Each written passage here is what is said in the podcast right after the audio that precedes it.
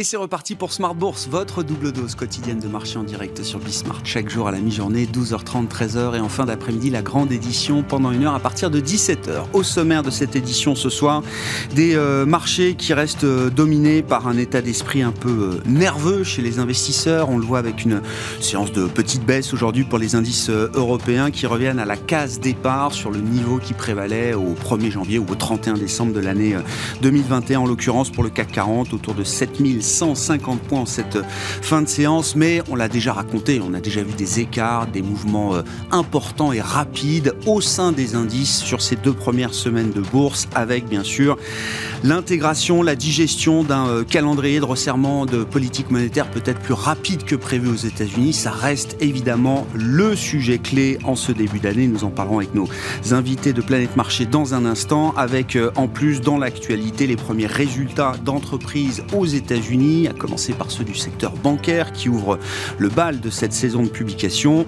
On a vu des euh, déceptions du côté de JP Morgan ou encore de, Citigroup avec euh, des sanctions pour les, titres de ces deux grandes banques américaines. À l'inverse, Wells Fargo, toujours sous euh, surveillance resserrée des autorités de, contrôle bancaire. Wells Fargo, qui avait cédé ses activités de gestion d'actifs, a plutôt réussi à publier de bons résultats satisfaisants, en tout cas du point de vue des, des marchés. Puis sur le front macroéconomique, bon, on notera des ventes au détail euh, au mois de décembre aux États-Unis qui sont assez décevantes, avec sans doute des effets euh, saisonniers de fin d'année dont il faut tenir compte. Mais euh, néanmoins, le chiffre global est une baisse de 1,9% sur un mois pour les ventes au détail américaines, après un, un, chiffre en novembre qui est à peine positif, qui a été révisé en légère baisse à plus 0,2%. Et puis dans les grands marqueurs macro également du jour, le PIB allemand pour l'ensemble de l'année 2021 qui est estimé à 2,7% après moins 4,6% pour l'économie allemande en 2020, et surtout un quatrième trimestre en contraction en Allemagne, avec une baisse estimée à 0,5% pour l'économie allemande sur le dernier trimestre de l'année, selon l'Institut de statistique nationale d'Estatis. Voilà donc pour les sujets du jour, et puis dans le dernier quart d'heure, le quart d'heure thématique, nous nous intéresserons aux marchés boursiers africains. Quel bilan peut-on tirer des euh, bourses africaines en 2021 La plupart ont été euh, en, en hausse, en performance positive, et quels sont désormais les les enjeux pour 2022 pour ces marchés boursiers africains, c'est Wissian Barbouchi, le président fondateur d'Obafrica Asset Management, qui sera avec nous en plateau à 17h45.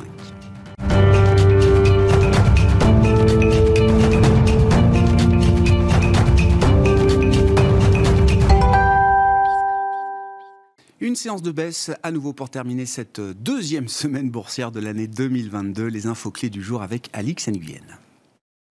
La descente se poursuit pour l'indice parisien, tandis qu'à New York, la séance s'amorce en ordre dispersé. L'optimisme du début de semaine ne semble plus être de bon ton. Aux États-Unis, une nouvelle statistique n'arrange rien. Le mois dernier, on relève une forte baisse des ventes au détail. Elles ont reculé de 1,9% après une hausse de 0,3% en novembre. Le marché réagit aussi aux résultats pour le moins contrastés des grandes banques américaines au titre du quatrième trimestre.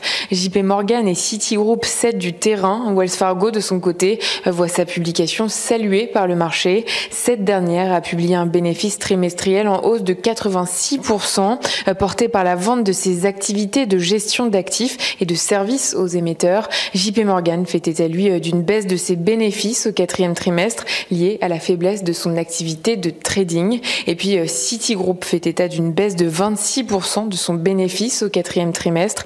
La forte croissance de sa division euh, banque d'investissement ayant été contrebalancée par l'augmentation de ses dépenses.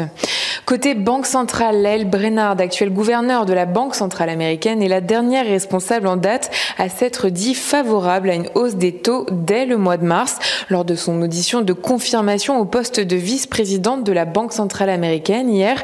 Celle-ci a rappelé que la Fed prévoit plusieurs hausses des taux cette année et de préciser qu'elles se feront une fois les achats d'actifs terminé. Pour rappel, ce programme doit s'achever en mars, débouchant ainsi sur un relèvement des taux à l'occasion de la réunion du FOMC des 15 et 16 mars. Focus sur quelques valeurs. EDF décroche cette année les mesures annoncées par le gouvernement français afin de limiter la hausse des prix de l'électricité pourrait réduire l'excédent brut d'exploitation de 7,7 à 8,4 milliards d'euros. D'Amoché, on retrouve les acteurs du luxe, LVMH Hermès, Kering et L'Oréal reculent, et si Luxotica aussi. Idem pour euh, la technologie, ST Microelectronics et Soitec cèdent du terrain.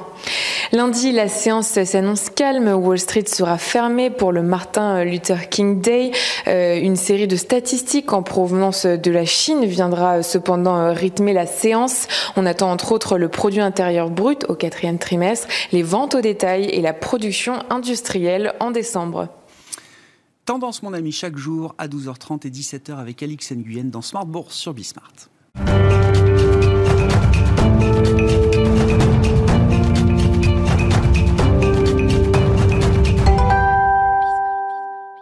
Trois invités avec nous chaque soir pour décrypter les mouvements de la planète marché. Delphine Dipidiotigé nous accompagne ce soir, DG d'Indosuez Gestion. Bonsoir Delphine. Bonsoir Grégoire. Merci d'être là. Merci à Olivier de Béranger de nous accompagner également. Bonsoir Olivier. Bonsoir Grégoire. Vous êtes le directeur général délégué, directeur de la gestion de la financière de l'échiquier. Et Sébastien Paris Orvitz est avec nous également ce soir. Bonsoir Sébastien. Bonsoir. Ravi de vous retrouver. Vous êtes directeur de la recherche de la Banque Postale Asset Management. La Fed les taux, l'inflation, euh, désolé pour ceux qui en ont marre, mais ça reste le sujet clé quand même de ce début d'année et sans doute pour encore euh, quelques temps. Euh, Delphine, donc je reprends quelques chiffres, hein, je vous donne une photographie un peu de l'économie américaine. Donc il y a peut-être jusqu'à 11% de croissance nominale pour l'économie américaine en 2021. Une dernière marque d'inflation pour le mois de décembre au global qui est de 7%, donc un pic historique depuis 1982. Et en parallèle, ne l'oublions pas, un taux de chômage à 3,9%. Du côté de la politique monétaire, donc je vous fais le scénario un peu médian dont tout le monde parle aujourd'hui. Donc tapering accéléré, on stabilise le bilan d'ici fin mars, ça c'est déjà intégré. Première hausse de taux en mars, peut-être euh, 3, 3, 4 hausses de taux en 2022 au total pour euh, la politique monétaire américaine, et puis surtout euh, un bilan stabilisé, mais qui va se réduire également peut-être de 500 milliards de dollars euh, cette année, peut-être euh, d'un trillion encore supplémentaire en 2023, selon les estimations qu'on peut lire euh, ici et là. Sur le marché, on a vu 1,80 au plus haut pour le 10 ans américain et 0,8, 0,9 points de pourcentage d'écart entre le taux à 2 ans américain et le taux à 10 ans américain. Est-ce que Comment vous comprenez cette situation? Est-ce que c'est une situation normale au regard de la photographie que j'essaie d'apporter? Est-ce que ça peut, je sais pas, être un, un, peu troublant de voir ce marché obligataire euh, aussi résistant quand même? Pense qu'il faut prendre plusieurs facteurs parce qu'un seul n'explique pas. Évidemment, euh, le facteur macro ne peut pas lui-même expliquer ce qui se passe euh, et on aurait été tous surpris en connaissant, évidemment, toujours, c'est toujours la même histoire. Euh, si on nous donne par avance le scénario macro, c'est pas sûr qu'on le décline complètement sur les marchés. donc c'est pour ça que ce qui est particulièrement intéressant, et c'est ce qu'on essaye de faire, là-dessus, c'est voir le scénario macro et comment il se décline dans le marché. Parce qu'on peut très bien voir le nombre de hausses de taux cette année et pas forcément voir comment va évoluer la courbe de taux américaine et, et est-ce que vraiment les taux vont monter ou peut-être qu'à la fin de l'année, ben, les taux sont beaucoup plus bas, en tout cas les, taux 10 ans. Euh, donc, qu'est-ce qu'il faut prendre en compte? Évidemment, il faut prendre le, le, positionnement des investisseurs, c'est ce qu'on a beaucoup pris en compte. Et, et, euh, puis, euh, et, puis aussi, il y a toujours cette, cet adage de on, achète la rumeur et on vend la nouvelle. Alors après, je m'explique. quand je regarde quand même les forwards, le Fed Fund, fin d'année, enfin début d'année prochaine, 2023, il a 1%. Donc il price complètement les, quasiment les 4, les quatre hausses de taux, parce que c'est du forward. sur la courbe des taux, si je regarde la courbe des taux US à la fin de l'année, eh ben on est dans une, déjà courbe assez plate avec un taux 10 ans qui est quasiment à 2%, hein, à 1,90, donc qui monte un tout petit peu, et un taux 2 ans, une courbe qui s'aplatit, un taux 2 ans qui est à 1,50. Donc ça, c'est comme si le marché, aujourd'hui, ben, il était à ce niveau-là parce qu'il anticipe déjà à ce niveau-là. Euh, donc euh, une courbe qui, qui, va être plate euh, et, et, qui, bon, et avec des taux contenus. Je dirais que bah, finalement, c'est quelque part un peu le meilleur des scénarios et que la Fed, elle, elle, elle, elle, est dans, elle est dans un déroulement de scénario quasiment parfait, en tout cas de plan. Le plan se, déroule parfaitement, sans accroc pour l'instant. Et, c'est quand même assez extraordinaire, parce qu'ils ont préparé à ces, ces, hausses de taux qui sont rapprochées de plus en plus à, mars, bon, sans qu'il y ait vraiment euh, de, de, de, gros tumultes dans le marché. Alors, le marché bouge un peu, et peut pas dire qu'il bouge pas complètement, hein, les taux sont remontés euh, fortement à 1,80 pour rebaisser un peu. Mais globalement, elle prépare bien le marché, et jusque-là, euh, c'est quand même bien mené. Je trouve que la politique de la Banque centrale est bien menée. Après, tout l'enjeu, c'est sur la réduction euh, du bilan. Parce que la réduction du bilan, C'est pas gagné. Parce que quand on a vu les essais qu'ils ont, ils ont, quand ils ont essayé de réduire le bilan, euh, déjà entre 2015 et, 2018, ben, il a fallu 4-5 ans pour euh, stabiliser le bilan et ensuite le baisser, le baisser, mais le baisser en 2019 euh, après d'ailleurs un essai, enfin une, 2018, 2018, un peu douloureux, un petit peu douloureux. Donc il avait baissé de, je sais plus, 5 600 milliards à l'époque. Hein. Oui, oui, c'est ça, à peine. Et puis après, c'était reparti. donc, je pense qu'on est très optimiste déjà. Euh, nous, on ne prévoit pas une réduction du bilan cette année. Hein. C'est probablement une stabilisation euh, du C'est pas encore une hypothèse centrale pour vous, la réduction du bilan ah, bah, Cette année, non. Ah ben je sais pas, ils en ont parlé, euh, c'est cité 26 fois dans les minutes de la dernière réunion de la Fed. Ils n'ont parlé que de ça. C'est un, un objectif, mais déjà, il faut arrêter d'acheter. Bon, ça, on peut dire qu'on arrête d'acheter, mais après, il faut arrêter de réinvestir. Et, puis, euh, après, il faut aussi gérer... Alors, je pense qu'ils ont, plusieurs, ils ont plusieurs outils. Ce qui est assez intéressant, euh, et, je fais un petit, arrêt là-dessus parce que je trouve que c'est assez intéressant. Sur le reverse repo qui, qui, qui, était mis en place de 1500 milliards. Donc en fait, qu'est-ce qui s'est passé? C'est que depuis euh, l'année dernière, euh, il y avait un besoin de collatéral dans le marché. Donc ce qu'ils ont fait, c'est qu'ils ont mis en place ce reverse repo qui a permis euh, aux acteurs euh, financiers de se, de aux banques de, de, de, se refinancer, enfin de, donc d'aller à la Fed pour 1500 milliards. Aujourd'hui, il y a 1500 milliards de, quasiment depuis donc l'année dernière, mmh. et qui peut donc et, pouvoir récupérer ses collatéraux parce qu'on est en, en manque de collatéral.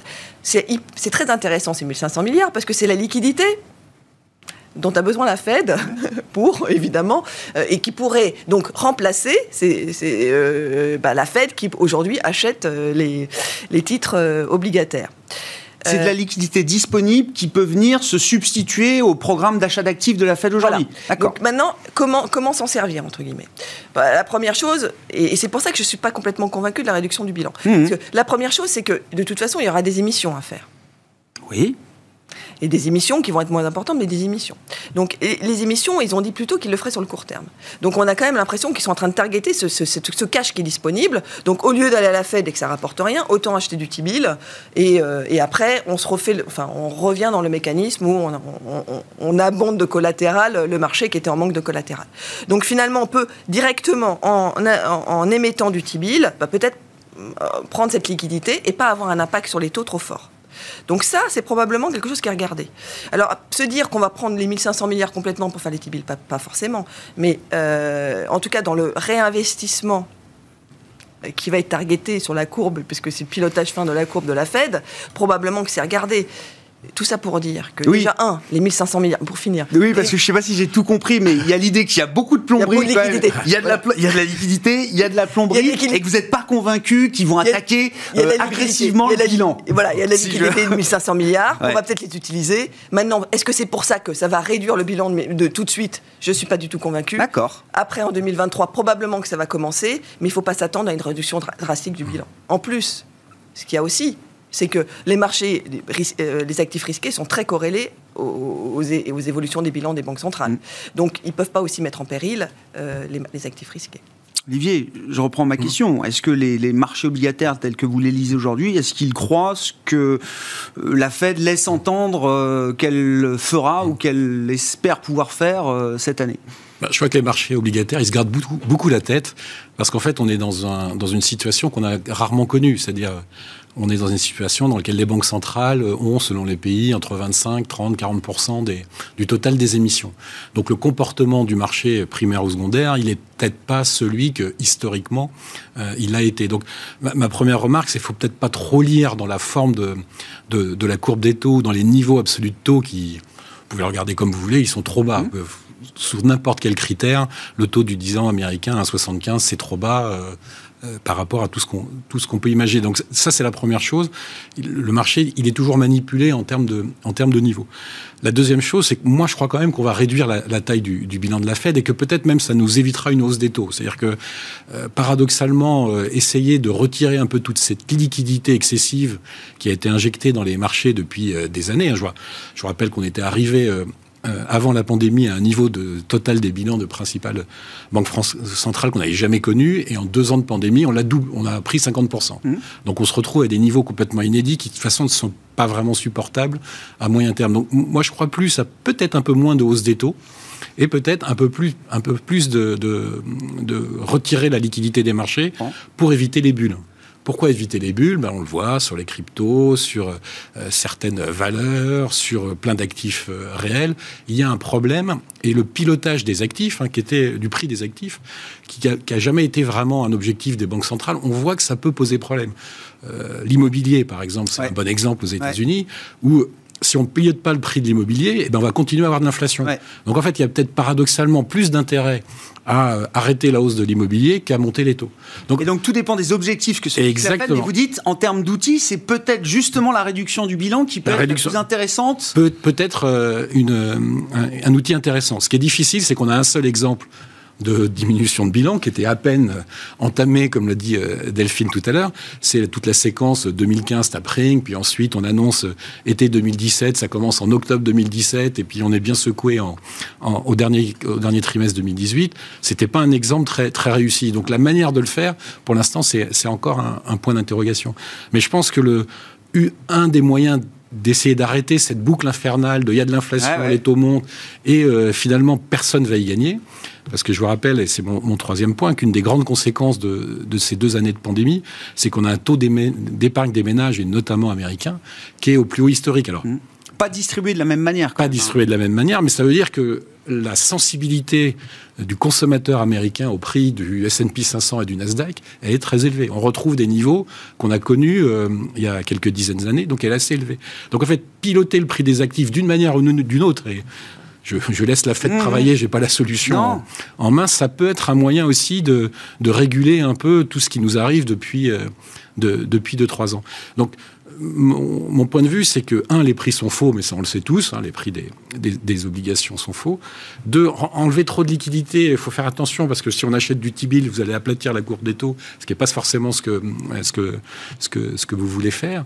Et puis trois, je crois qu'il y a vraiment euh, une réflexion à avoir sur le, prix des actifs. En Europe, la, la Banque Centrale Européenne l'a déjà dit, elle a un problème avec l'augmentation du prix de l'immobilier, elle a un problème avec l'augmentation du prix des actifs réels. Je pense que c'est quelque chose qu'il faut aussi aussi regarder dans, dans, dans les outils à la, à la, à la disposition des, des, banques, des banques centrales. Donc on n'a peut-être pas encore le, le, scénario euh, fiable là en matière de, de, de, chemin de resserrement de politique monétaire pour la Fed. Ça, peut, ça peut évoluer encore. Je pense que ça peut évoluer encore. On a hausse des taux, c'est sûr, 3 ou 4, on, verra.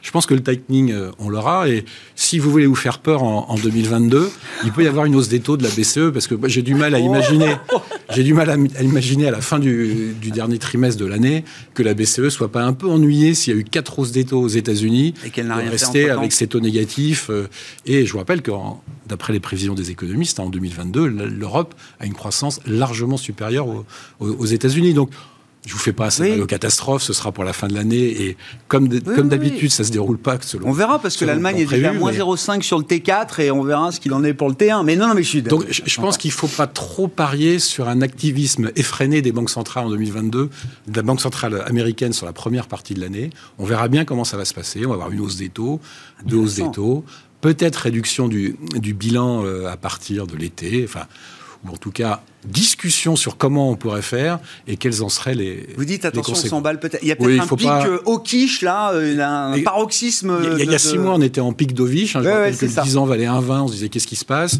Bon, là, c'est peut-être un peu dans l'autre sens. Sébastien, sur tous ces sujets.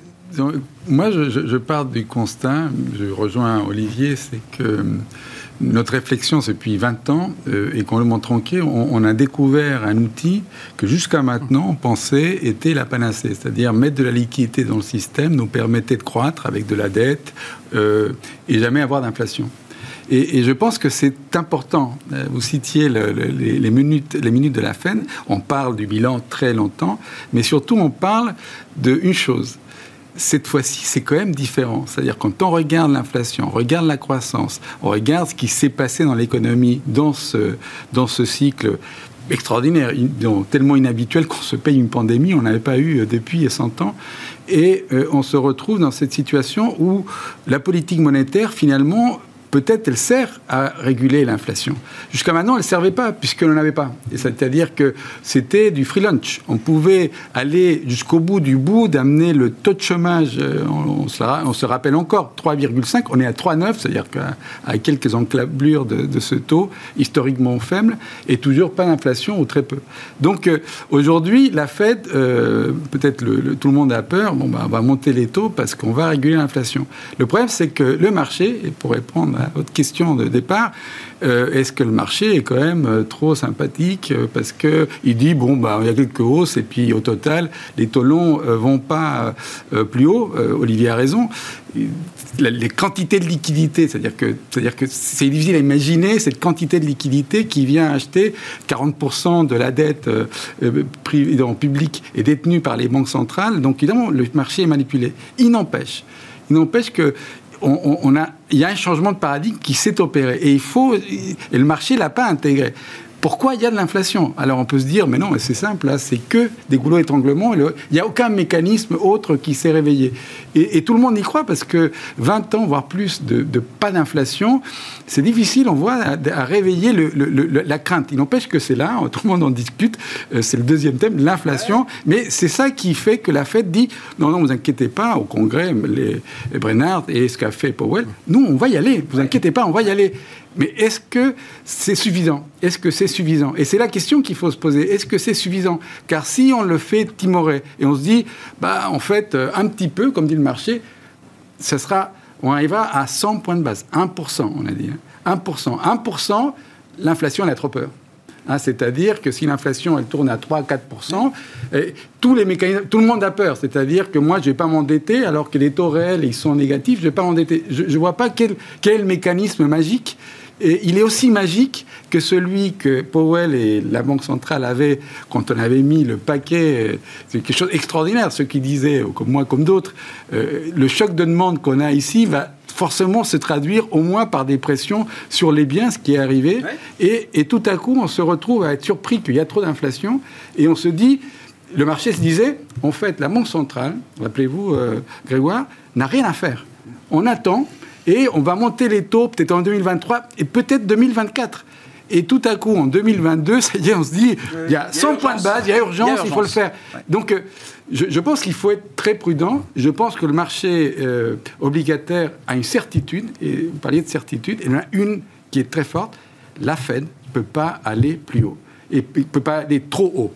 Et le trop haut, c'est un, ce chiffre magique des 2,5 que met la Fed, qui est le taux terminal, qui, qui veut rien dire. C'est-à-dire que si, je, si savais où ils vont s'arrêter, bon, il veut dire, il veut dire ce qui a marqué sur la feuille, mais ça veut rien dire. Tout dépendra où va l'inflation, où va la croissance. Mais, mais cette croyance, elle est tellement ancrée que vous gardez des taux réels Là, on a eu un petit blip, c'est-à-dire on était à moins 1 de taux réel aux États-Unis sur le 10 ans, on est passé à 0,8 ou 0,77, je crois. Euh, euh, voilà, donc, euh, et on a cette situation d'une croissance qui tient, et, qu'on va lui faire peur à cette croissance avec 100 euh, points de base. Alors, c'est possible que 100 points de base, c'est trop, tout s'écroule. Et la raison, elle est simple. Hein. C'est qu'on a tellement stimulé les marchés, les valos, on voit bien, et ça monte un peu, et les valos, des trucs très, très valorisés, la tech, elle tremble. Donc, euh, je pense que ça va être très difficile, mais je pense que, comme d'habitude, on va découvrir quelque chose soit le monstre qu'on a créé il devient méchant, soit il devient toujours gentil, et on peut en remettre et garder ses... Et pas en faire trop dans serment, vous voulez dire. D'accord, eux, en remettre... Moi, je ne crois pas. Peut-être pas en remettre tout de suite. Euh, oui, attendre comment, non, mais comment on arrête ce, ce cycle inflationniste, soit comme tout le monde, ça, tous les gens qui disent ah non mais c'est parce que c'est les voitures, ah non non c'est parce que aussi c'est les brosses à dents, c'est ridicule. C'est-à-dire qu'on voit bien qu'un mécanisme qui s'est enclenché, euh, comment il s'arrête? Est-ce qu'aux États-Unis les pénuries de main d'œuvre, c'est les monstres structurels, le taux de participation qui a beaucoup baissé et des gens qui apparemment veulent pas revenir. Certains disent non c'est parce que les vieux ils sont trop riches et ils veulent plus revenir puis ils sont partis à la retraite. C'est peut-être une boutade mais c'est vrai quand on regarde euh, là où ça devrait être, c'est pas là où il faut. Donc euh, on voit bien qu'il y a un truc qui a changé, personne ne le sait, mais ce qui est quand même extraordinaire, ce que vous disiez, 1,8 sur le taux 10 ans, Olivier le disait, des taux réels moribonds toujours. et on se dit, voilà, 11% de croissance et les taux euh, à, donc, quand c'était 11%, c'était pas 1,8. C'était. C'était. Voilà, donc, euh, on voit bien que c'est manipulé, mais je, pense que soit la, la politique monétaire, c'est-à-dire que l'idée que la monnaie sert à quelque chose pour générer de l'inflation, c'est là, ça va être sûr, c'est complètement faux. Mais sinon, il euh, va falloir aller beaucoup, être beaucoup plus brutal. Il, faut, euh, il faut vraiment utiliser la brutalité, comme les tontons flingueurs, celui qui voulait. Ça veut dire je sais pas, une fête qui taperait de 50 points de base comme ça d'un coup pour euh, ancrer l'idée qu'elle est sérieuse.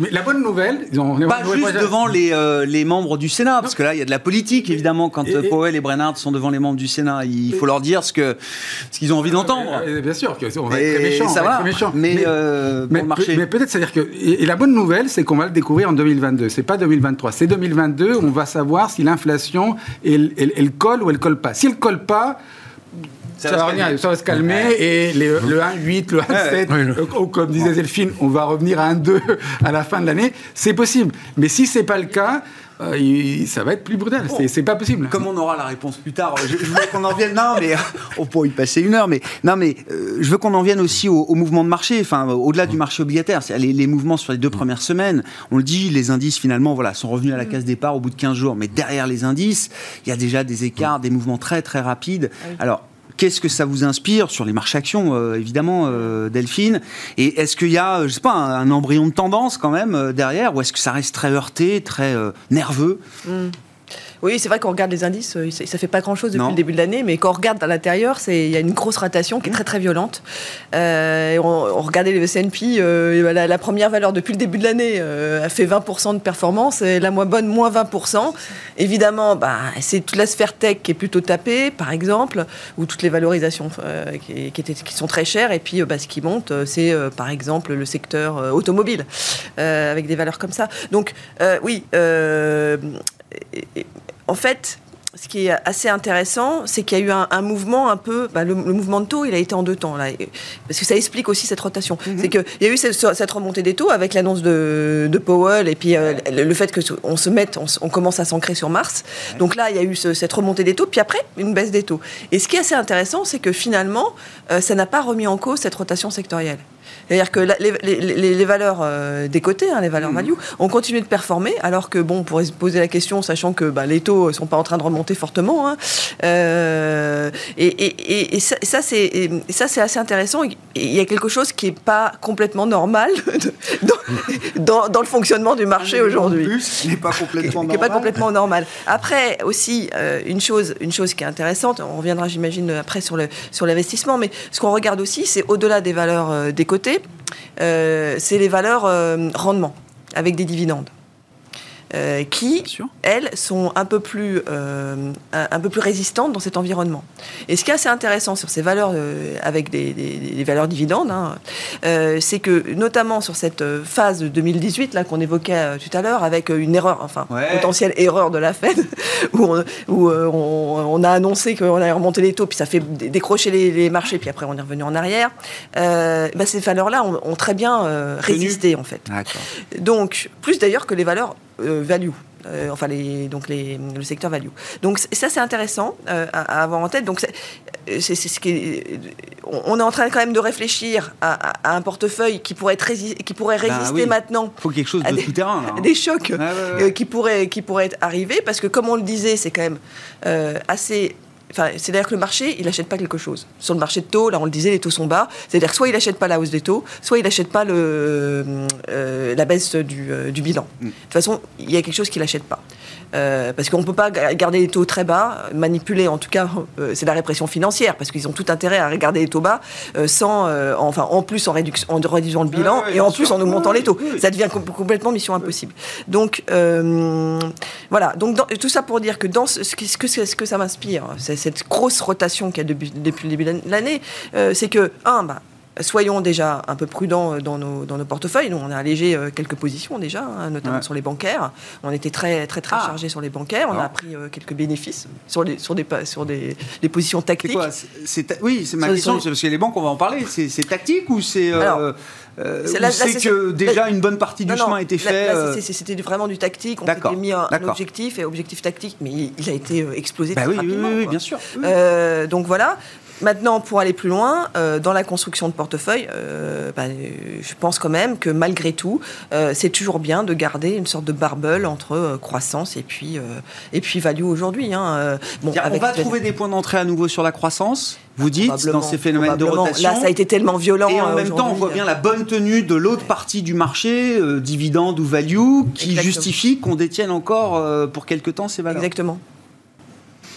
Olivier sur ces mouvements de marché et puis bah les banques parce que là en tout cas Delphine très banque depuis un, moment chez euh, Alors, on reste investi sur les banques oui, oui, oui, non non non j'ai bien compris vous le restez mais je disais vous vous êtes depuis un moment très banque effectivement. et, Olivier depuis quoi septembre 2020 on eh ben n'avait pas pointé le plus bas mais quasiment. Avant même les vaccins. Avant même les vaccins.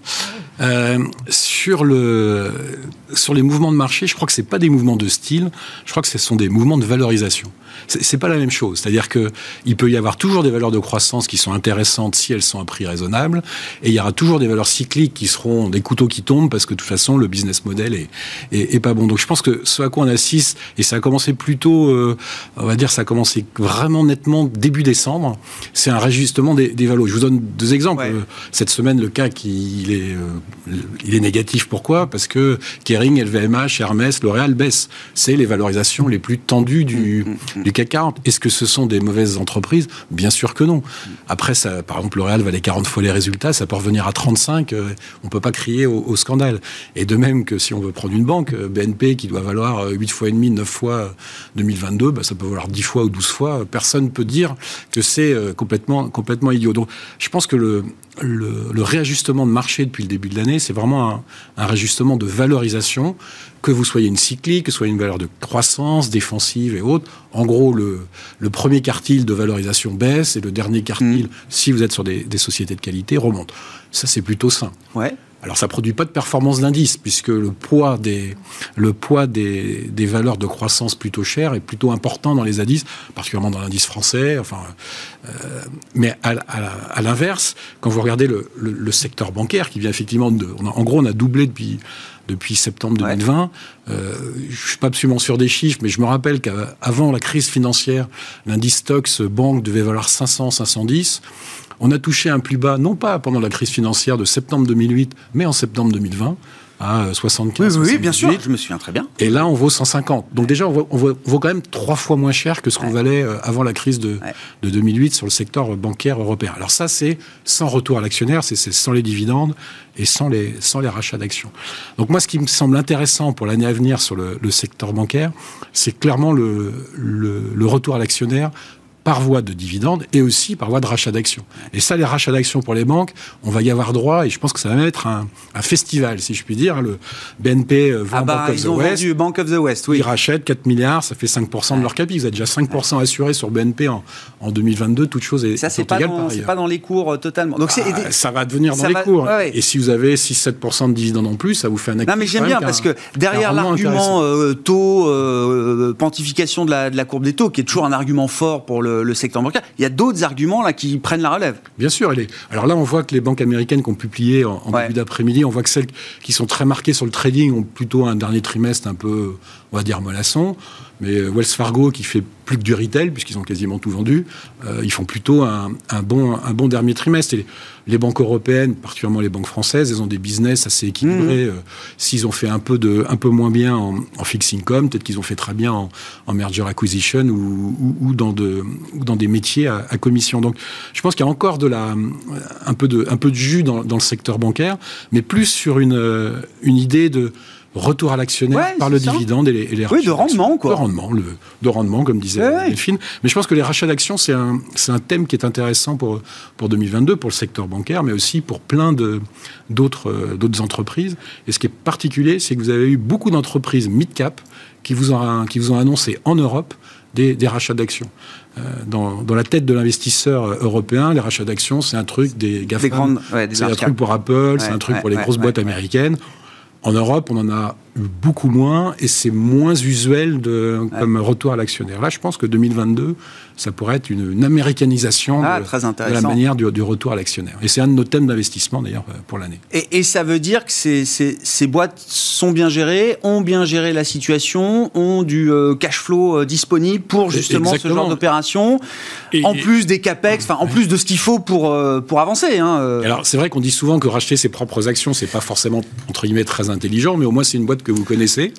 vous risquez pas des fusions-acquisitions sur des, sur des valos élevés et c'est pas complètement, euh, complètement idiot. Je vous rappelle que on, parlait des boîtes américaines. Apple, c'est 100 milliards de dollars de retour à l'actionnaire par an entre le programme de, rachat d'actions et, dividendes. 100 milliards, hein, ah c'est plus que la capitalisation de BNP. Sur la dynamique de marché, alors les, premiers constats de l'année, et puis comment, quel profil peut avoir 2022 euh, là Je ne vais pas répéter ce que tu dit. Moi, moi, je suis assez d'accord avec euh, tous les deux parce que c'est évident que la valorisation joue un rôle très important et il y a un, élément pavlovien derrière la valorisation, c'est bien la liquidité. On a parlé de, la liquidité, c'est elle qui se tarit et, et, nous, on a la même approche. Et, même si Olivier est plus un stock picker que je, je puis l'être, je ne le suis même pas, euh, je suis plus à la locataire, mmh. mais c'est l'approche qu'on prend. C'est-à-dire que quand on essaye de faire de la euh, on se dit, tiens, on va mettre la poche, la poche croissance là, et on voit bien que ça va pas marcher. C'est-à-dire qu'aujourd'hui, les indices sont pollués par cette liquidité. Et ce que dit Olivier est très vrai, c'est ce qu'on essaye de faire, notamment en toutes les poches actions, de regarder euh, ces, ces, boîtes de croissance qui se payent à des prix raisonnables et qui sont de qualité. Donc, euh, et en Europe, on en a beaucoup. Alors, est-ce qu'on va convaincre les investisseurs internationaux comme européens d'y aller maintenant, c'est le sujet. Ça fait euh, mm. trois ans qu'on dit, euh, on a eu un petit mouvement. Euh, et, tu le disais sur les, les, quelques cycliques, l'auto, le, le, transport aérien, le transport en général, le tourisme qui a fait des yo-yo. Voilà des valeurs. Si on finalement, je pense que c'est l'année, on va sortir de ce. De on n'abordera pas le sujet, mais on peut passer de la pandémie à l'endémie, et ça, ça change beaucoup de choses. Beaucoup de choses, et oui, on arrive, à, on arrive à vivre avec euh, cela, et donc on pourra partir en vacances, et donc il y a beaucoup de secteurs qui sont euh, euh, pas présents, et l'Europe en bénéficiera, et peut-être c'est enfin l'année où l'Europe, hein, on a failli le penser l'année dernière, ça n'a pas été le cas, où elle allait surperformer les États-Unis. Mais je pense que si on a raison sur le fait que la fête va arrêter, je pense que le pays qui va le plus souffrir, c'est bien euh, la, côte américaine. Et enfin, euh, de façon à chercher de la diversification, euh, au, début, vous, parliez de l'Afrique, etc., allez chercher chez les émergents, voilà un espace qui a très mal fait, non pas tous, hein, un peu mieux que d'autres, et qui a très mal fait. Et voilà où il faut aller chercher, mais avec la même doctrine, c'est-à-dire où il y a de la qualité, pas se perdre que dans les matières premières. Bon, les matières premières, ça pose une autre question. Les pétrolières, c'est des gros payeurs de dividendes il n'empêche que avec euh, l'ISG, c'est plus compliqué. Donc euh, malheureusement, si on veut y aller, ça devient compliqué. Mais c'est vrai que c'est des secteurs qui devraient euh, être porteurs. Donc, hein. stratégiquement émergent, il faut à nouveau regarder là. Nous, on est prêt à prendre le risque en étant, en étant très sélectif. Même la Chine, vous voyez, même la Chine, on se dit que la Chine a. c'est le premier des émergents. Non, mais voilà. Donc si on vous raconte une mauvaise nouvelle sur la Chine, ah oui, mais je savais. tandis que si on, vous on commence à vous donner quelques bonnes nouvelles sur la Chine. Voilà un endroit où on pourrait y aller. Et nous, on trouve que euh, s'il faut prendre un peu de budget de risque quelque part, voilà, les émergents, euh, et, de Chine, ça fait sens. J'ai vu que l'écart de valorisation, enfin, en regardant certaines métriques, euh, économie développée, marché émergent, on est revenu peut-être au début des années 2000. Ouais, on a effacé quand même, alors c'est jamais un parcours tranquille pour les émergents, mais on a effacé 10, 15, 15 ans peut-être de, valorisation, de revalorisation de ces marchés émergents par rapport aux marchés développés. C'est toujours compliqué de, regarder les, marchés entre eux. Euh, c'est, moi, enfin, après, on peut toujours regarder, mais euh, c'est mieux de regarder par rapport à sa propre moyenne euh, plutôt qu'à notre marché. Parce qu'on a tellement... Et puis même par rapport à sa propre moyenne, c'est compliqué de regarder les émergents parce que vous regardez, là, si vous regardez depuis les années 2000, quel était le premier émergent dans les années 2000 dans l'indice? Ah bah je sais pas. C'était pas la Chine. Non, non, C'était bah, l'Amérique latine, c'était le Brésil. Donc euh, le Brésil avait la place à l'époque de la Chine, donc euh, ça, les comparaisons sont quand même un peu difficiles. Mais en effet, c'est pas cher. pour, La pour- ben voilà, finalement, C'est pas cher. Après, il y a des, plus que l'œil, du il y a des raisons. Est-ce pour que ça attire un peu de, il y a de des raisons pour, pour lesquelles c'est pas cher. Alors nous, nous notre- dans, dans nos pr- pr- premières euh, euh, convictions, on a évidemment la, enfin on a l'Asie. C'est l'Asie notre première conviction. euh, Indo-Suez, hein. Voilà. Ben oui, non, mais- Alors, non, mais ceci, joue. dit, ça joue parce qu'on a des Ben- équipes évidemment en Asie. oui, mais bien Euh, sûr, je dis pas ça en rigolant. hein. Oui, c'est vrai. Et, et- et donc dans nos premières positions, enfin il y, a- il y a des positions qui, ont plus- qui sont plus ou moins gagnantes en ce moment. Euh, là où c'est quand même très perturbé, c'est sur l'Asie, euh, sur la Chine, je veux dire. Euh, autant sur l'Indonésie, on avait. je, je vous invite à regarder d'ailleurs la, la bourse indonésienne qui fait, parce que c'est peut-être le top, c'est la meilleure performance depuis le début de l'année. hein. Euh, donc c'est qui, qui performe plutôt pas mal et qui est quand même relativement bien coté, co- côté, co- noté côté. Ouais. Contre- contrairement à ce qu'on pourrait penser, Ouais. mais j'ai pas le temps d'en parler, mais je- je- je- si vous voulez, on en reparlera plus tard. Euh, non, sur la Chine, ce qui est inté- intéressant, et là où on s'est trompé pour le coup, euh, on, on pensait que c'est que, que donc le l'assainissement de la partie immobilière Oui. irait beaucoup plus rapidement. Bon, Ouais. finalement, ça, ça va prendre beaucoup plus de temps. Ça prendra peut-être un an, ça prendra peut-être même plus qu'un an euh, pour faire cet assainissement. Et on le voit là, juste regarder sur la partie high yield et sur les promoteurs immobiliers. Maintenant, il y a 40% du high yield promoteur immobilier en Chine et, euh, qui, est- qui, qui- Qui, en qui cote un défaut. défaut Enfin, qui cote un défaut. qui cote un défaut. Donc c'est pas c'est, pas ce qu'ils veulent faire parce qu'il y, y a plein de techniques qu'ils sont en train de faire pour euh, des échanges de titres pour pas évidemment euh, donc on rallonge Ouais. etc. C'est un processus qui va être Donc c'est un- processus qui va qui peser plus longtemps que ce qu'on imaginait. Voilà, ça c'est clair. On, a, on a changé notre vue, on pensait que ce serait beaucoup plus rapide, euh, moins douloureux. Bon, ça sera peut-être un peu douloureux et, et- et très long. Par contre, ce qui est particulièrement intéressant sur la Chine, c'est que euh, elle est complètement contracyclique par rapport au reste. Parce que, évidemment, elle est en train de- de- de faire le nettoyage sur, sa partie immobilière un meilleur moment, le meilleur moment du, du- enfin rêvé quoi. C'est-à-dire l'année dernière où il y avait une croissance mondiale oui, extraordinaire, donc entraînée par une croissance Ouais. mondiale extraordinaire. Cette année avec une croissance encore extraordinaire, Et donc ils ont intérêt à faire passer le maximum de choses mauvaises entre guillemets parce que portées par le reste du monde actuellement. Pourquoi c'est contracyclique? Parce que c'est clair que dès que ça va se retourner, ils n'ont pas intérêt à appuyer trop euh, en local parce que et ça va, ça va pour le coup faire boule de neige. Donc là, ils ont un peu, euh, ils en ont un peu sous le pied pour mettre plus de, de, de- de politique accommodante. Euh, on a vu les prix hein, qui sont sortis, euh, et PPI, donc les prix à la, les- à la sortie d'usine, hein, l'inflation euh, qui était un peu meilleure qu'attendu, donc qui, qui donne un peu aussi d'oxygène pour la Banque centrale pour peut-être intervenir. Donc ils, ont, ils en ont sous le pied et je pense que ça peut être intéressant justement parce que ça bouge si pas ça va moins aujourd'hui. bien chez nous, enfin aux. États-Unis, Il y a une corrélation euh, en qui est intéressante dans la construction de en- en- portefeuille. En, relatif, ça ira mieux en Chine. Exactement. Et ça, c'est une vraie conviction pour le coup. Sur les émergents, je sais pas, quelle est la vue euh, Alors, on a beaucoup de débats, en, beaucoup de débats en interne Ah, sur la Ça Chine. discute dans les comités. Moi, je suis toujours extrêmement méfiant. Je, je- je Ouais. pense que le, le tournant euh, politique qui a été pris euh, mi-2021 de contrôler euh, Ouais. de plus en plus de secteurs de l'économie, euh, c'est vraiment structurel. C'est pas quelque chose qui va s'arrêter. On en aura des bientôt d'autres. Ça continuera. J'ai fait un petit tweet ce matin parce que le, le- le poids de l'État dans les économies développées, enfin, je veux dire, le bossy state, hein, je crois que c'était le, la une de The Economist, euh, enfin, il est en train de reprendre de la vigueur. On Bien voit sûr. là l'État français en une nuit qui nous dit, bah, EDF, c'est fini, c'est 4% maximum, ça perd 25%.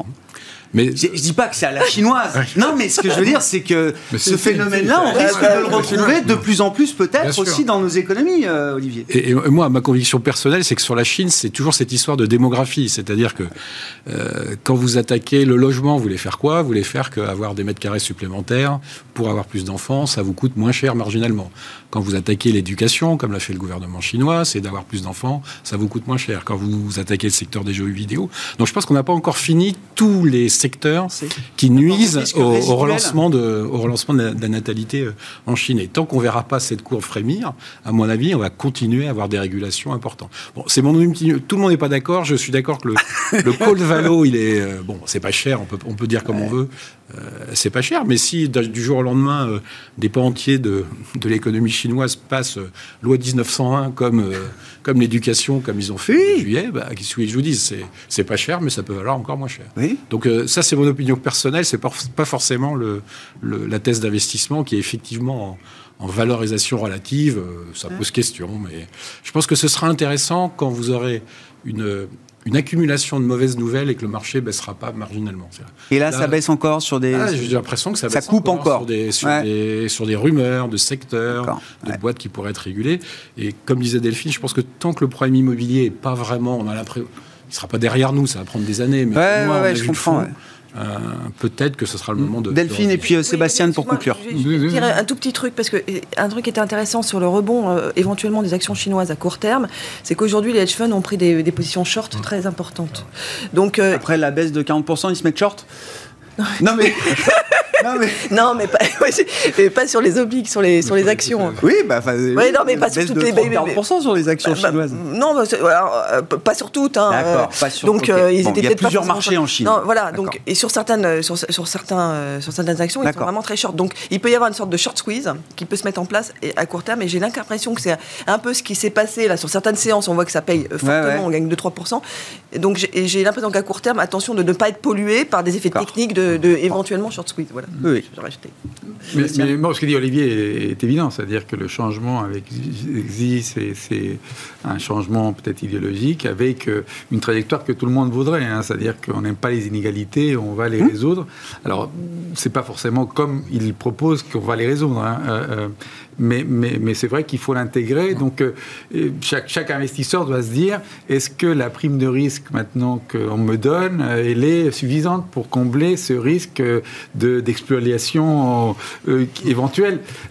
Il n'empêche qu'en Chine, euh, il y a quand même euh, euh, tout le temps, il y a de l'innovation. C'est-à-dire qu'ils continuent à innover sur un certain nombre de domaines, et notamment sur la fameuse transition énergétique, malgré ce qui se passé sur le charbon. il lui, il prend ça, par exemple, très au sérieux. Et il y a plein de boîtes, des petites, grandes, qui, qui se développent. Et, et donc, encore une fois, cette idée que Olivier mentionné dès le départ, la gestion active, euh, cette mhm. année, peut marcher, y compris pour ces niches de valo euh, dont il y a beaucoup de questions à se poser, ou, il n'y en a pas. Mais euh, d'aller chercher justement ces dynamiques nouvelles ou, intéressantes, où il y a de la valorisation intéressante et qu'il faut essayer de capter dans une année qui va être compliquée avec cette liquidité qu'on nous enlève l'effort R&D national euh, chinois, enfin euh, tout, tout confondu, euh, en dollars, a été supérieur à l'effort R&D américain l'an dernier pour la première fois. Et ça va continuer. Ils vont continuer. directeur de la gestion d'Amundi sur ce plateau, donc je lui fais confiance. Ils vont continuer les Chinois. Ils vont continuer. Merci à vous trois, merci d'être venus euh, éclairer euh, les mouvements de la planète marché en cette fin de semaine. Delphine Di Pizzotti, DG d'Indosuez Gestion, Sébastien Paris-Sorvitz, directeur de la recherche de la Banque Postale AM et Olivier de Béranger, directeur général délégué, directeur de la gestion de la financière de l'échiquier, étaient nos invités.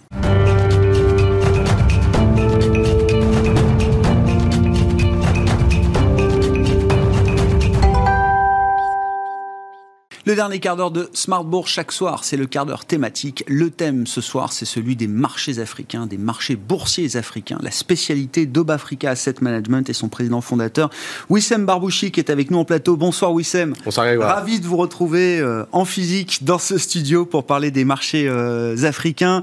Euh, rapide bilan 2021, parce que je veux qu'on aille quand même sur les enjeux, la stratégie d'investissement euh, boursière pour, euh, pour 2022. Donc vous êtes présent évidemment à travers le, le fonds Africa Picking Fund, c'est ça Exactement. De, de Bafrica Asset euh, Management. Euh, bilan un peu global 2021. Je vois, vous m'avez envoyé la liste des, des, des, des principaux marchés boursiers africains. C'est quasiment positif partout. Oui, alors effectivement, quasiment tous les, marchés africains sont, en hausse en 2021, à part, à part le Rwanda qui est en très légère baisse. Euh, plusieurs marchés qui sont proches de 40%, hein, euh, des marchés comme, euh, comme le Ghana par exemple, qui a un peu plus de 40%. Et puis on a un gros tas de, marchés qui est autour de, 20%, comme le Maroc euh, ou, l'Afrique du Sud. Euh, ce qui est intéressant peut-être pour 2021, c'est deux éléments. Le premier élément, c'est celui des devises, parce que historiquement, en fait, les, marchés africains, euh, en euros en tout cas, pâtissent de, l'effet, l'effet devise. Cette année, les devises sont relativement bien tenues par rapport à l'euro. Certaines même se sont appréciées par rapport à l'euro. Je pense au dirham marocain ou à la livre égyptienne. Et puis le deuxième élément important, c'est celui de la liquidité. C'est vrai qu'on a beaucoup de marchés en Afrique qui, euh, affichent des, niveaux de liquidité euh, faibles. Euh, et puis cette année, on a, on a senti un regain d'intérêt sur plusieurs marchés, aussi bien sur le plan domestique que sur le plan international. Et je pense à des marchés de taille moyenne comme la Bourse régionale des valeurs mobilières ou le marché ghanéen par exemple. Un mot là-dessus, sur la liquidité des marchés, parce qu'on en parlait déjà, liquidité, liquidité, liquidité, c'est quand même un maître mot généralement pour l'investisseur euh, quand on va justement sur des marchés actions qui sont euh, des marchés liquides, euh, certains plus que d'autres. Ça va devenir une ligne de démarcation forte, structurante pour ces différents marchés boursiers africains. On, on, les englobe toujours un petit peu, mais ça va faire une différence à un moment. Les marchés les plus liquides vont attirer forcément plus d'investisseurs. Enfin, c'est un peu le serpent qui se mord la queue, mais cette idée-là, c'est structurant pour la suite. C'est sûr que c'est un cercle vertueux. C'est-à-dire que euh, il y a plusieurs éléments qui expliquent la liquidité. Le premier élément, c'est la maturité des marchés. C'est-à-dire que vous avez des marchés comme le marché marocain, vous avez des fonds de pension, vous avez des assureurs, vous avez un, marché retail qui est, qui, est, relativement bien développé. Et, donc, il y a euh, une, dynamique qui, euh, qui permet de, créer cette liquidité. Le deuxième élément, il est peut-être plus inhérent à certains marchés que, que d'autres, c'est celui en fait des coûts. Alors, aussi bien les coûts de conservation ah. que les coûts de transaction. Ah. C'est-à-dire que vous avez certains marchés, pour vous donner des ordres de grandeur, hein, l'Afrique du Sud, par exemple, les coûts de conservation sont 20 fois moins élevés que sur certains marchés comme euh, euh, le Ghana, euh, l'Ouganda ou la Tanzanie. Et donc ces éléments-là aussi sont des éléments très importants pour les investisseurs qui s'intéressent à ces marchés-là, surtout de l'extérieur, parce qu'à la rigueur de l'intérieur, quand on n'a pas le choix, on n'a pas le choix. Oui, oui je comprends. Oui, quand on est contraint d'investir dans son marché, effectivement, c'est pas la même histoire. Et le troisième élément qui est important, c'est celui des taux. Euh, et c'est vrai que dans la plupart des marchés africains, aujourd'hui, on est dans, des univers de taux qui sont, qui sont très élevés, hein, des taux supérieurs à 10% pour beaucoup de marchés en Afrique. Et la baisse des taux qu'on observe depuis quelques années va permettre un, rebalancement euh, des, des, marchés obligataires vers les marchés actions et donc apporter plus de liquidité. Ah, très intéressant. Les éléments clés d'une stratégie, enfin de votre stratégie en l'occurrence, là pour 2022, sur euh, l'investissement boursier en Afrique, Wissem, quels vont où est-ce que vous placez les enjeux, les risques éventuels et voilà, concrètement, qu'est-ce que, quels sont les grands axes de votre stratégie d'investissement? Alors toujours investir dans des marchés avec de la croissance. Alors euh, en 2022, le FMI prévoit environ 4% de croissance sur les marchés africains, avec toujours des, disparités euh, assez fortes. Hein. On a des marchés autour de 6-7%, euh, comme, comme la, Côte d'Ivoire ou, ou, le marché égyptien par exemple, et puis mm. des marchés un peu plus matures comme le Maroc ou l'Afrique du Sud qui sont attendus autour de 2-3%. nous, ce qui nous intéresse en tant que stock picker, c'est toujours euh, de, regarder des entreprises qui euh, bénéficient de, cet univers de croissance, mm. qui affichent des niveaux de valorisation attractifs avec des équipes dirigeantes euh, de qualité et qui évoluent en fait dans des métiers où les taux de pénétration sont, souvent faibles. Et donc, si, je devais prendre quelques, quelques exemples, hein, nous dans, dans Africa Picking Fund, on est investi dans, dans, certains secteurs euh, de manière plus importante que d'autres. Je pense au secteur de l'éducation, par exemple, euh, où euh, dans beaucoup de pays, le, secteur public est, défaillant face, mmh. face, au secteur privé, et où de plus en plus, le secteur privé prend, prend des parts de marché au secteur public, et où le taux de pénétration du secteur privé a atteint des niveaux qui, qui aujourd'hui sont, sont, des niveaux proches de marchés un peu plus matures comme, comme au Moyen-Orient.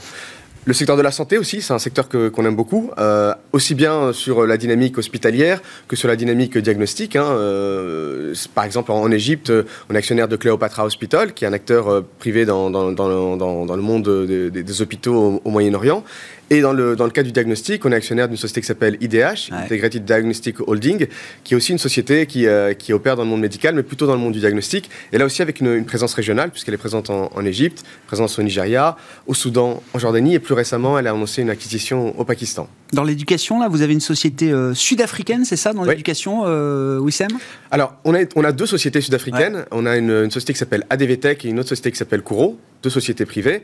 Euh, ADVTech, euh, c'est une société, c'est une, une, small mid-cap africaine. Hein, et, d'ailleurs, nous, dans notre, dans notre ADN d'investisseurs, c'est vrai qu'on on est plus, plus, euh, plus intéressé par les, par les entreprises de, de ce segment-là que par les large cap qui sont plus liquides, plus identifiées et certainement aussi euh, mieux valorisées. Eh Mais ADVTech, c'est une entreprise qu'on qu'on apprécie beaucoup parce que en Afrique du Sud, aujourd'hui, on a environ dans le, dans le, marché de l'éducation 6-7% de, des écoles qui sont des, des, écoles privées, mais c'est un niveau qui était euh, deux fois moins élevé il y, a, il y a 10 ans et qui a vocation à probablement doubler dans les 5 ou 10 prochaines années parce que le, le, le service, enfin le secteur public éducatif en, en, Afrique du Sud est, est, défaillant. Et puis, on apprécie aussi beaucoup dans, dans, dans ADVTech à la fois cette présence dans l'ensemble de la chaîne de valeur. Ils sont présents du, euh, du collège euh, jusqu'à l'université. Et cette présence régionale avec des, des, des, écoles qui sont en Afrique du Sud, au Kenya, au Botswana et qui permet aussi aux élèves de pouvoir euh, circuler un petit peu dans, dans tous, ces, dans tous les campus. Ils, sont, ils détiennent environ 150 campus euh, à fin 2022, voilà, fin 2021. Vous l'avez dit, hein, c'est un fonds de stock picking. Vous faites du bottom-up. Quand on regarde quand même la composition, euh, l'allocation géographique dans votre fonds. L'Égypte ressort comme étant un, un, poids très important, le premier poids dans votre fonds, les valeurs égyptiennes. Euh, Qu'est-ce qui caractérise justement euh, l'Égypte et les entreprises euh, égyptiennes particulièrement, euh, Wissam? Alors l'Égypte, oui, ça représente environ 30% de notre actif investi. C'est le premier poids de notre portefeuille. Plusieurs éléments qu'on aime en, Égypte. Le premier, bah, c'est la démographie. Il y a plus de 100 millions d'habitants en Égypte et, peu de pays en Afrique qui ont des, des, niveaux de démographie aussi, aussi élevés, à part le, Nigeria et l'Éthiopie. ensuite, ce qu'on apprécie, c'est la diversité en fait, des entreprises dans lesquelles on peut investir. Parce que le, le marché égyptien, en taille, il est plus petit par exemple que le marché marocain. Euh, en taille de capitalisation cumulée, hein, mais il y a beaucoup plus d'entreprises. C'est-à-dire qu'on a environ 250 sociétés dans lesquelles on peut investir en Égypte, alors qu'au Maroc, on est autour de 75 sociétés. On apprécie beaucoup aussi le marché marocain, mais disons qu'il y a plus de possibilités d'investissement sur le territoire égyptien que sur le territoire marocain. Et puis le troisième élément, c'est celui de la valorisation, parce que euh, c'est vrai que quand on regarde un petit peu les marchés émergents, et, euh, j'entends plusieurs personnes dire, voilà, le, marché chinois atteint des niveaux de valorisation Très, très intéressants, bah, là on est encore moins cher. C'est-à-dire que le marché égyptien, c'est un marché qui, qui traite aujourd'hui autour de 11-12 fois les résultats, et, euh, et donc qui, euh, qui, évidemment, compte tenu des niveaux de croissance des entreprises, présente un, un, potentiel de valeur, de revalorisation. exactement, un potentiel de, de, de, revalorisation très très intéressant pour nous. Et donc, c'est vrai qu'on a, on a augmenté graduellement notre exposition au marché égyptien ces, ces derniers mois, et il y a un élément aussi qui est clé pour nous, euh, et, je l'évoquais au départ, c'est celui des devises. Mm le marché égyptien, vous savez, euh, en, 2000, euh, en 2016, il y a eu un passage au, régime de change flottant. Euh, d'une part, enfin, en mars 2016, il y a eu la dévaluation de la livre égyptienne, et en novembre 2016, passage au régime de change flottant. Mmh. Et sur l'année 2016, la livre égyptienne a quasiment perdu 65% par rapport à l'euro. Donc aujourd'hui, que c'est devenu une, une, devise flottante, le risque de dévaluation est beaucoup moins important. Et donc, ce qu'on a vu en, 2021, l'appréciation de la livre égyptienne par rapport à l'euro, c'est un élément qui nous rassure aussi en tant qu'investisseur sur le fait que euh, la livre égyptienne a vocation à avoir des swings beaucoup moins importants que par le passé. Il faudra qu'on fasse une émission complète là-dessus, mais je voulais que vous nous disiez un mot de l'approche extra-financière. Oui. Euh, action africaine et ESG, où est-ce qu'on en est de cette histoire-là, euh, Wissem? Alors ça avance. On est encore euh, loin de, ce qu'on peut observer dans les marchés matures. Hein. probablement dans la situation de la France il y a, il y a 15 ans sur ce sujet-là, quand, quand les entreprises commençaient à communiquer là-dessus, quand le régulateur aussi demandait aux entreprises de, de, commencer à communiquer sur ces sujets-là.